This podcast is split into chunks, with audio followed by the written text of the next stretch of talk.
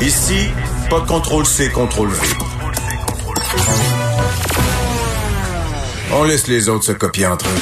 Vous écoutez Vincent Dessureau.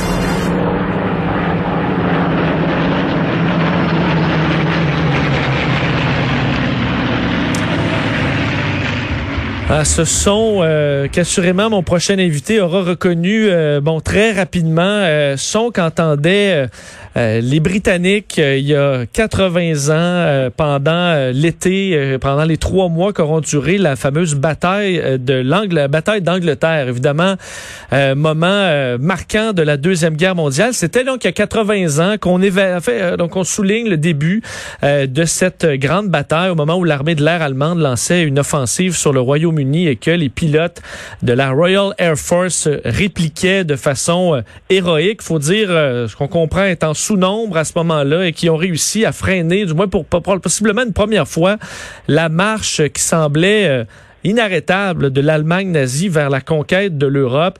Euh, on sait que Churchill disait sur cette bataille d'Angleterre, jamais tant de gens n'ont dû autant à si peu. Des mots qui me donnent encore froid dans le dos, euh, qui euh, évidemment rappellent un, moment difficile de l'humanité, mais un moment aussi très important qui a peut-être fait un peu la balance dans cette si tragique guerre qui est la Deuxième Guerre mondiale. Pour en parler avec beaucoup plus de détails, parce qu'il connaît la Deuxième Guerre mondiale beaucoup mieux que moi et l'aviation à cette époque-là, l'histoire de l'aviation. Il est historien, spécialiste de, l'histoire de l'aviation, Denis Anger, qui est au bout du film. Monsieur Anger, bonjour. Bonjour Vincent. Bien oui, ce qu'on a entendu au début, le son du moteur, c'est un moteur célèbre. C'est un moteur qui était construit par Rolls-Royce, comme les voitures de luxe. Ça s'appelait le Merlin, le moteur Merlin, et c'était le moteur qui équipait les deux chasseurs principaux de la Royal Air Force durant la bataille d'Angleterre, qui, vous avez raison, euh, a commencé le 10 juillet 1940 et elle allait s'éterniser jusqu'à la fin d'octobre en trois phases. Et cette phase qui débutait le 10 juillet 1940, ça a été ce qu'on appelle la phase du Channel, le Channel en anglais. C'est la Manche, hein, le premier épisode. Les troupes aériennes de Adolf Hitler et de Hermann Göring, le, le maréchal commandant, ce qu'on appelait à l'époque la Luftwaffe, ben, voulait stopper le trafic maritime pour euh, littéralement étrangler l'Angleterre et... surtout forcer la RAF à sortir, défendre les bateaux. Et, le commandant, oui. Oui, ben ça, je, je me trompe pas. À ce moment-là, là, on avait l'impression que l'avancée euh, allemande n'était presque plus euh, arrêtable, ou, ou, je me trompe? On pensait que c'était une question de temps, même aux États-Unis. On pensait que perdu, isolé sur son île après la défaite incroyable de la bataille de France, euh, le comment dire la fuite qui est une fuite d'abord et avant tout de Dunkerque quand le corps expéditionnaire britannique ils réussissent à ramasser 340 000 hommes, mais ils ont perdu leurs chars, leurs canons, tout tout leur matériel lourd. Donc on pense que pour les Allemands, ça va être une, comment dire, une, une tasse de thé, passez-moi l'expression, que de conquérir l'Angleterre. Évidemment, Göring dit à Hitler, on va d'abord assurer le contrôle des airs de manière à ce que nos bateaux puissent traverser la Manche pour envahir l'Angleterre. Il est convaincu, lui, que son aviation est supérieure à l'aviation britannique. Ils ont euh, très lourdement sous-estimé à la fois le nombre et la capacité de production des usines d'aviation britanniques. Ils ont sous-estimé la qualité des chasseurs euh, britanniques et aussi la qualité des mm. pilotes, dont il faut rappeler, euh, Vincent, qu'il y avait quand même 125 Canadiens là-dedans, dont un est vachement bien connu à Montréal, puisque sa famille est toujours euh, propriétaire du Canadien de Montréal. Et les plus anciens vont peut-être se souvenir que dans les années 60, le président du club de hockey canadien était le sénateur Artland Molson. Et Arthur Molson est un des pilotes héros de la bataille d'Angleterre. Il pilotait, lui, un, Hawker Hurricane. Il a été abattu, gravement blessé. Il est revenu au Canada. Il est devenu ben, le Molson que l'on connaît bien maintenant. Et, parce qu'évidemment, avec, l'histoire, des fois, on, on, la résume un peu à gros traits, mais est-ce que vraiment, euh, à ce moment-là, les, euh, les, les, les, forces au niveau des, euh, des Britanniques étaient vraiment en sous-nombre et que c'est c'est de l'habileté des pilotes qui était, qui était supérieure aux, aux, pilotes allemands? Euh, non, plus une combinaison de bien des facteurs. Euh, dans les faits, il y a à peu près, lors du début de la bataille d'Angleterre, à peu près 1500 chasseurs britanniques dans la Royal Air Force.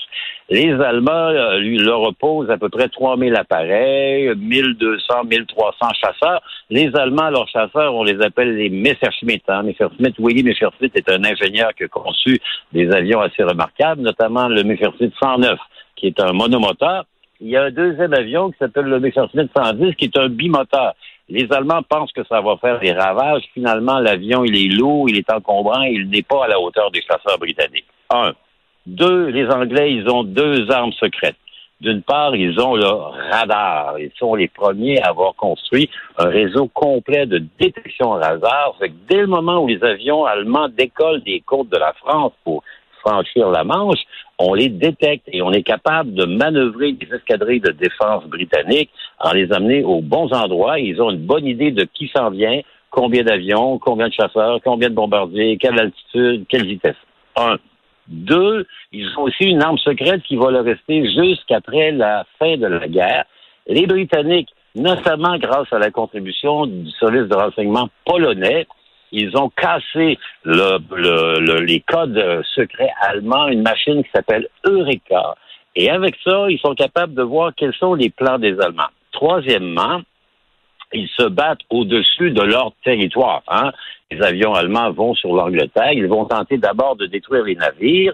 Deuxième phase, ils vont s'en prendre au terrain d'aviation, aux aérodromes de la Royal Air Force et aux usines où on construit les avions. Et finalement, on va terminer ça avec ce qu'on va appeler le blitz, dont le bombardement de nuit, un peu sans contrôle des grandes cités, dont évidemment la ville de Londres. Et justement, ça, si je me trompe pas dans l'histoire, c'est on voit ça aujourd'hui comme une erreur des Allemands de s'être concentrés à vouloir détruire les villes.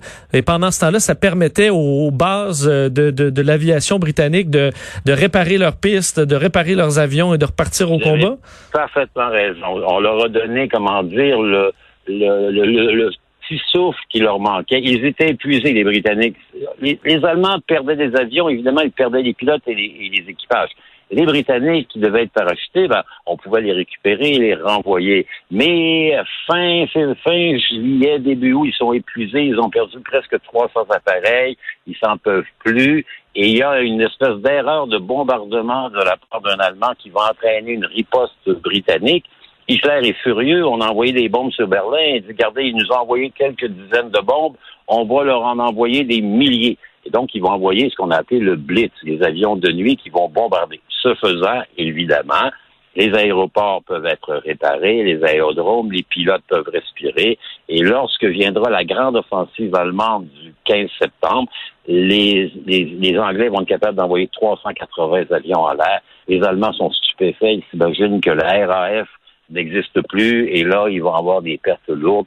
Plus de, ils vont avoir deux pertes allemandes pour une perte anglaise. Et ce qui est pire, c'est que les deux pertes allemandes sont complètes, on les récupère pas, alors que les pertes anglaises, comme je vous disais, les gens qui doivent se poser, qui doivent se, se comment dire, sauter en parachute, ben, ils peuvent rembarquer l'avion.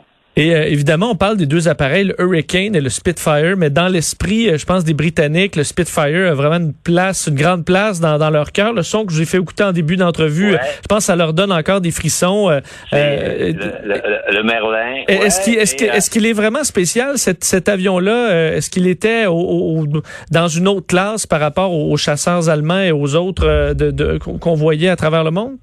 Vous savez quoi, Vincent? On pense que la bataille d'Angleterre a été remportée par le Spitfire. Dans les faits, c'est le Hurricane qui était le cousin du Spitfire qui a fait le plus de, dommages dans les flottes de bombardiers allemands. Deux avions contemporains, 1935, ils sont propulsés par le même moteur, le Rolls-Royce Merlin qu'on a entendu tout à l'heure. Un, il est plus costaud. Le Hurricane, il est mieux armé. Il a huit mitrailleuses et il est construit à la fois en métal sur l'avant, mais aussi en toile. Il est facile à réparer. Les balles allemandes passent à travers. Le Spitfire, il est plus beau. Il est plus élégant. Il est plus... Euh, c'est le rêve de tout pilote de chasse de l'époque de piloter un Spitfire. Et les Spitfire vont s'occuper, eux autres, des chasseurs allemands, les fameux Messerschmitt 109. Et ce sont les Hurricanes qui vont, comment dire, complètement déconnecter, détruire les formations de bombardiers. Deux appareils parallèles, complémentaires. Un s'occupe des chasseurs, l'autre abat les bombardiers. Et ensemble, ils vont faire un travail à quelques-uns qui va profiter à beaucoup, comme l'a dit euh, ultérieurement le premier ministre Churchill. Mais deux très bons appareils, euh, les meilleurs de leur temps du côté britannique, et surtout le fait que l'industrie aéronautique britannique, à l'époque, elle tourne à plein régime et les usines sont dans le nord. Ils sont dans le nord de l'Angleterre, donc ils sont à l'extérieur du rayon d'action euh, des, hmm. des Allemands, qui, qui court. Hein. Vous savez, le Messerschmitt 109, c'est un excellent appareil, parfois supérieur au, au, Spitfire, mais il a un problème, il n'a pas de rayon d'action. Le temps qu'il traverse de la France au-dessus de l'Angleterre, ils ont à peu près 10 à 15 minutes d'autonomie avant de retourner parce qu'ils ont plus d'essence. En ce sens, les Britanniques sont extrêmement avantageux parce que ils décollent de leur base et ils sont tout de suite au contact de l'ennemi. Et en terminant, M. Anger, euh, euh, euh, quel est le, à partir de cette bataille donc gagnée par les Britanniques, qu'est-ce que ça amène? Quel a été l'effet de cette victoire sur la guerre? Ben, ça a galvanisé la résistance britannique. En trois mois avant, les Britanniques, il y avait même une portion de l'opinion publique qui disait on doit négocier avec les Allemands, on doit mettre fin à cette guerre qu'on a perdue de toute façon lors de la bataille de France.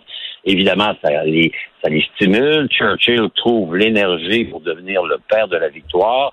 Hitler et les siens vont se désintéresser de l'Angleterre parce que, évidemment, si vous n'avez pas le parapluie aérien qui permet de, de, traverser les troupes qui doivent traverser évidemment un bras de qui est défendu quand même par la Royal Navy, ils se désintéressent et ils vont se refocuser sur l'ennemi héréditaire qui est l'Union soviétique. Donc, l'année suivante, 22 juin 1941, l'Allemagne nazie envahit l'Union soviétique et ils vont commencer, passez-moi l'expression, sacrée patience aux Britanniques. Mais c'est un moment important puisque sans cette victoire des pilotes, évidemment, la couverture aérienne n'aura pas été là, la maîtrise des airs, les Allemands auraient peut-être envahi l'Angleterre et avec l'avantage mécanique qu'ils avaient puisque les Anglais avaient tout perdu lors de l'évaluation de Dunkerque, ben la victoire britannique était vraiment, vraiment problématique. Euh, Monsieur Anger, euh, je vous écouterai parler pendant des heures. Il faut s'arrêter. Euh, d'ailleurs, vous dire la, la, la, grande cérémonie de commémoration officielle de la victoire des, des, Alliés dans le ciel, ce sera le 15 septembre. Donc, évidemment, aujourd'hui, on, fait, on fête le, souligne le début, mais ce sera trois mois de combat acharné.